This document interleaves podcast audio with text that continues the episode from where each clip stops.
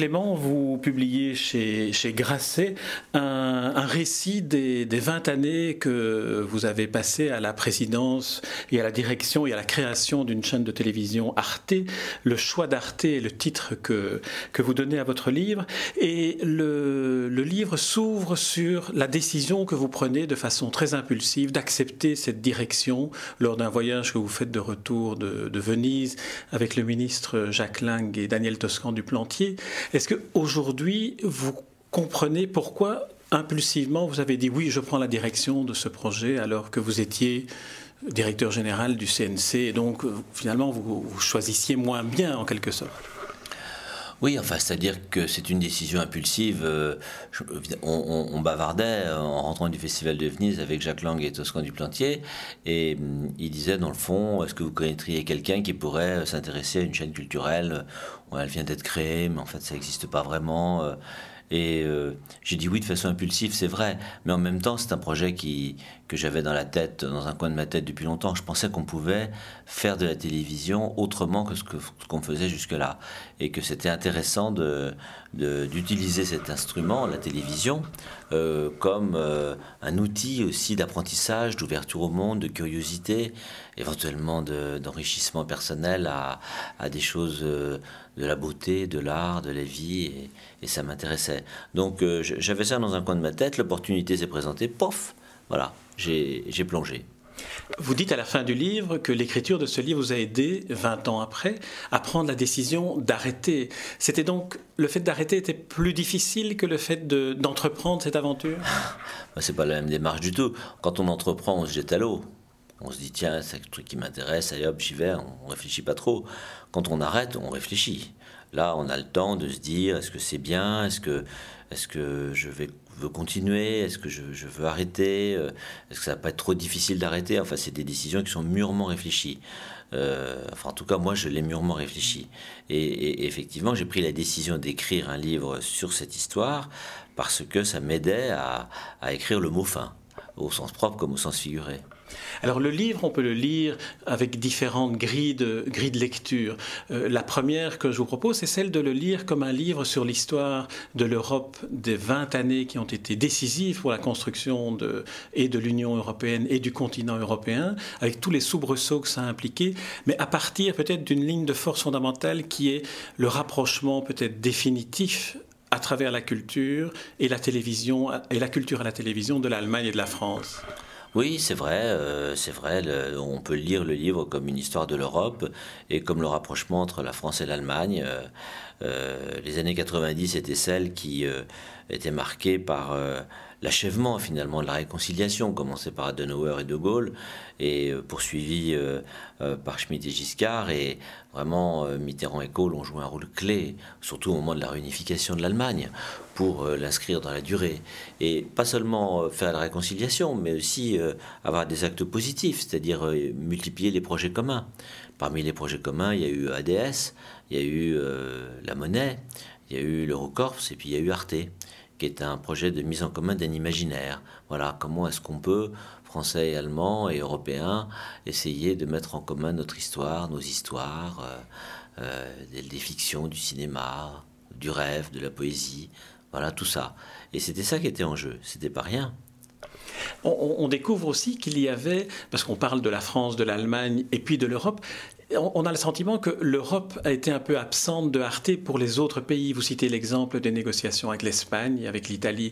Est-ce que c'est un, regret? Parce qu'il y avait là vraiment une, une dimension, un éventail plus large à ouvrir. C'est un regret. Évidemment, j'aurais beaucoup aimé que l'Italie ou que l'Espagne euh. On a eu des projets d'ailleurs, Arte Italia, Arte Espagna. Et pendant un long moment, les Espagnols, euh, sur la deuxième chaîne, la DOS, ont, fait des, ont diffusé des programmes d'Arte et ça avait beaucoup de succès. Et il y a eu, y a eu un projet qui n'a pas abouti, malheureusement, bien qu'il ait été inscrit dans, dans, les programmes politiques, euh, même du PSOE. Et ça n'a pas marché, aujourd'hui, il n'y a plus grand-chose. Et quant avec l'Italie, c'est une série de, négociations et de déceptions. Il faut dire que l'Italie de Berlusconi n'est pas particulièrement euh, propice à des rapprochements pour faire une chaîne culturelle européenne. C'est pas vraiment sa tasse de thé.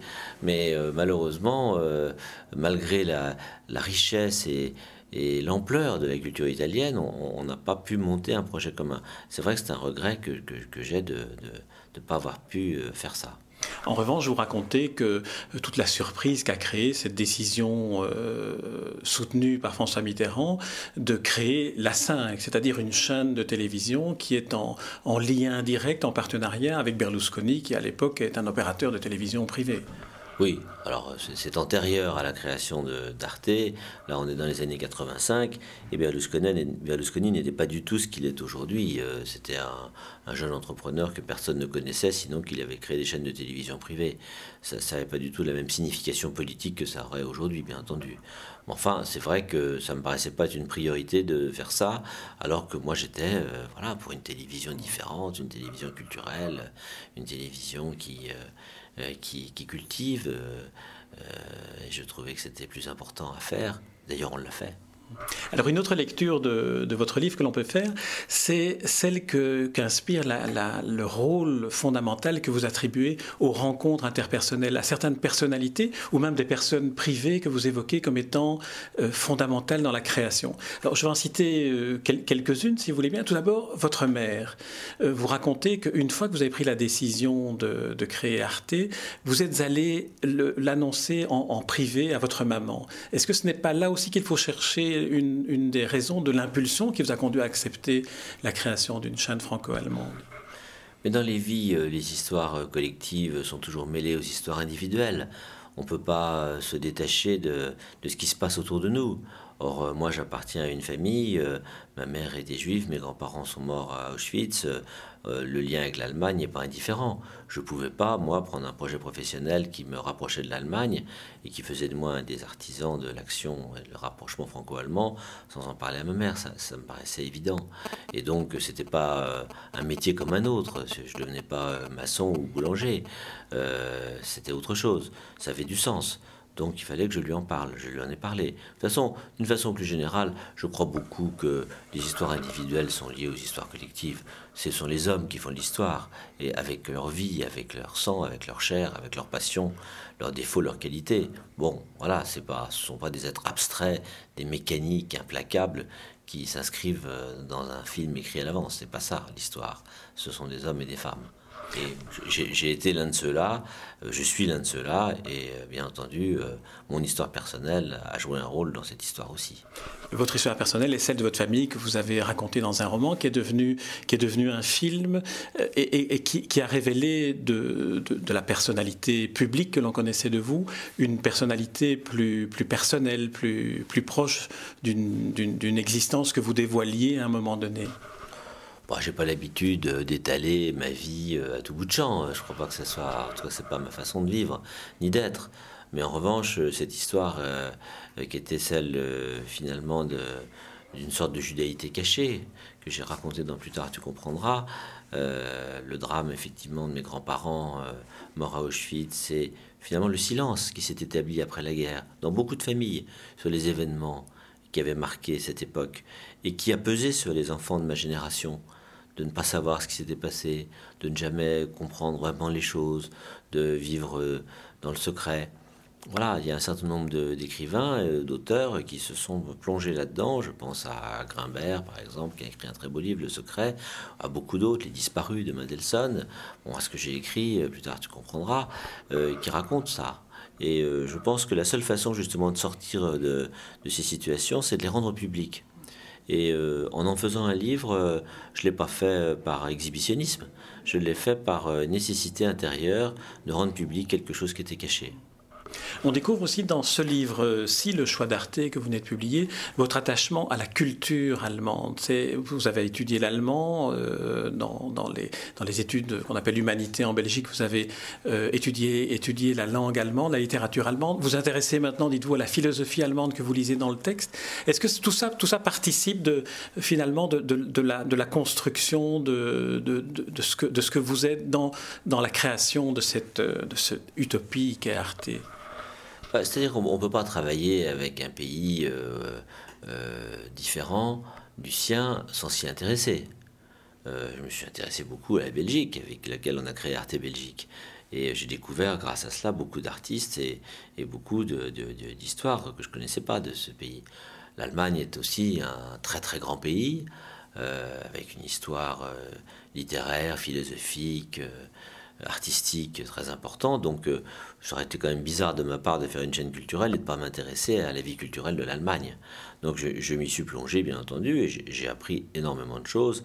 Et ça m'a beaucoup, beaucoup euh, passionné, c'est vrai. Alors, euh, vous êtes un petit peu euh, trop gentil avec moi en disant que je, lis la philosophie allemande dans le texte. Non, malheureusement non. Enfin, il m'est arrivé de lire euh, Zarathustra de Nietzsche dans le texte avec un, traduction bilingue, mais j'ai rarement été plus loin. Non, mais en revanche, euh, la réflexion allemande, elle, est essentielle à l'histoire des idées et à l'histoire de la littérature. Ce sont de très grands poètes, de très grands philosophes, de très grands musiciens. Chacun le sait. Le, livre, Le choix d'Arte, se, partage en deux, parties. La première s'achève avec François Mitterrand et, la deuxième s'achève avec euh, le, compte-rendu que vous faites de, des liens d'amitié qui vous lient à deux grands artistes, et euh, Patrice Chéreau et Daniel Barenbaum. Alors j'aimerais savoir si, dans la au moment où vous construisiez ce livre, euh, comment est venue cette construction-là? Parce que ce n'est pas, pas innocent, c'est comme un montage de film. Oui, c'est vrai, c'est vrai. Écoutez, sur la première partie, c'est venu de soi. Je pensais que la mort de François Mitterrand euh, marquait la fin d'une époque. Et d'une certaine façon, ça a coïncidé avec la, période durant laquelle Arte s'est durablement installé. Euh, j'ai eu beaucoup à batailler, à ferrailler euh, en 92, 93, 94, au moment la première cohabitation. Et voilà, je, pense qu'à la mort de François Mitterrand, non seulement il y a toute une époque qui a disparu, quand même, deux septennats et toute une génération et une grande histoire. Et puis, euh, voilà, moi j'avais, on, avait installé la chaîne. Enfin, en fait, il y a eu encore des péripéties après, bien sûr, mais c'était le moins important. Quant à la deuxième partie, euh, c'est vrai que je pensais qu'il était euh, important de terminer avec l'essentiel de, de, ma vie professionnelle et de mes passions, c'est-à-dire l'engagement avec les artistes. Et j'en ai choisi deux avec lequel je suis très lié que j'admire énormément. Euh, Patrice Chéreau, homme de théâtre et cinéaste, euh, et Daniel Barenbaum, musicien, compositeur, enfin musicien, interprète, chef d'orchestre. Deux hommes très engagés dans leur temps, dans leur époque, euh, qui sont très liés d'ailleurs l'un à l'autre, qui ont fait des choses magnifiques et avec qui j'ai beaucoup travaillé. Et j'avais envie de, terminer le livre sur euh, un entrecroisement, euh, un portrait entrecroisé de, de, ce que ça signifiait pour moi. Et, et d'ailleurs, j'étais très, très heureux récemment parce que Daniel Barenbaum m'a, m'a écrit un petit mot pour me dire qu'il avait été très touché de ce que j'avais écrit. Et je dois prochainement aller à, à Gaza avec lui et le Diwan Orchestra. Ça prouve que le, le combat continue, l'histoire continue entre nous. Alors, il y a une autre, euh, un autre personnage que j'aimerais que, que, vous évoquiez, que vous citez dans, dans, le livre, à qui vous avez consacré aussi un livre sans le connaître, c'est Pierre Bérégovoy, pour cette année 1993, où, où ça a été, c'était comme une année, une année charnière, et dans, et dans, et dans ces 20 années d'histoire, mais aussi et dans, dans cette, euh, cette cassure qu'a créé le, le, le, suicide de Pierre Bérégovoy. Oui, là on change complètement de sujet. Vous me faites revenir à une période euh, que j'ai rapidement évoquée, avant la fin du deuxième septennat de François Mitterrand, l'année 1993, où j'avais été très frappé euh, par le suicide de, l'ancien Premier ministre. C'est quand même pas fréquent un Premier ministre qui se suicide, sont en général des hommes forts, qui ont du tempérament, et voilà, d'un seul coup, ça m'avait beaucoup, euh, beaucoup frappé.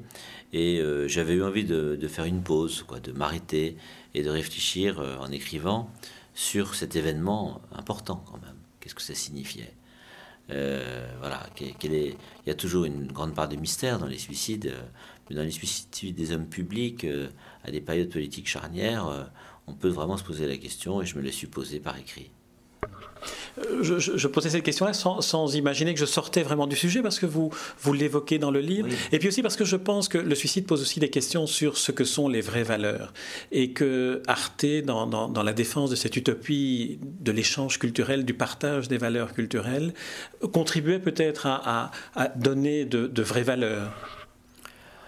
Oui, enfin, je pense que j'ai toujours dit, d'ailleurs, je le dis dans la conclusion de mon livre, c'est une conclusion à laquelle, un épilogue auquel j'ai beaucoup réfléchi. Euh, l'exigence qu'on a eue sur le plan artistique et l'exigence qu'on a eue euh, en faisant cette télévision, aussi l'ambition euh, et l'utopie, pour moi, elles ont une portée éthique. donc ça rejoint la question des valeurs. Parce que je crois que le respect du téléspectateur, euh, du citoyen, l'ouverture vers les autres, euh, le refus de la xénophobie, euh, les valeurs de la tolérance, les valeurs humanistes, disons en général, et, aussi le, la, constance dans, les idées, la, le fait d'avoir défini un projet, de s'y être tenu, d'avoir tenu sa ligne, de d'avoir jamais lâché quoi je trouve que ça avait, un certain sens. Donc, donc je pense que c'est un, un, projet qui, qui s'inscrit dans une certaine éthique, dans une certaine éthique euh, de, de, vie, de vie collective et de, vie personnelle. on ne rentre pas en religion, hein, c'est pas ça du tout. On est des joyeux de rire aussi. Mais euh, voilà, il y a, y, y a quand même un certain sens à tout ça. Alors Jérôme Clément, pour, pour conclure cet entretien, j'aimerais que, que vous nous disiez, que vous évoquiez un peu les, les, trois, les trois termes que vous avez, euh, disons, placés en, en, exergue de votre engagement et que vous citiez d'ailleurs à vos collaborateurs au moment de, de quitter Arte, euh, collaborateurs et toutes les personnes qui ont créé Arte, à qui vous dédiez le livre, c'est engagement, audace et utopie. Alors quelques, quelques mots sur chacun de, chacun de ces termes. L'engagement. Oui, quand j'ai quitté, euh, quand j'ai dit au revoir à mes collaborateurs, j'ai voulu leur laisser un message et je leur ai dit, je le résumais en trois mots. L'engagement, euh, pour moi, c'est ce qui permet d'inscrire son action euh, dans, dans, une signification de fond. On, on s'engage pour des idées, on s'engage pour des choses auxquelles on croit, ce sont des convictions qu'on défend, et je pense que ça, le travail n'est pas seulement un, moment alimentaire. Quand on peut en faire quelque chose qui a, du sens pour la vie collective, c'est important. L'engagement, c'est important. Euh, l'audace, euh, je le rapporte plus euh, à la création. Je pense qu'il faut avoir du culot, quoi. Il faut prendre des risques. il faut pas être dans les sentiers battus. Il faut se dire, bah oui, je fais ça parce que j'ai la conviction que c'est bien et aussi parce que je pense que c'est original. Allons-y. Donc je crois que euh, j'ai toujours poussé euh, mes collaborateurs et mes équipes à avoir de l'audace dans la création artistique et dans les projets qu'ils défendaient. Quant à l'utopie, c'est lié au projet même d'Arte, c'est un projet utopique. Mais là aussi, je pense qu'il faut avoir de l'ambition pour réaliser des, des, choses. On sait très bien qu'il est rare qu'on arrive à atteindre totalement ces ambitions. Alors si on ne met pas la barre assez haut au départ, on n'a aucune chance de l'atteindre un petit peu. Donc euh, l'utopie, euh, c'est important. Il faut rêver l'impossible pour pouvoir atteindre un petit peu euh, de cet impossible.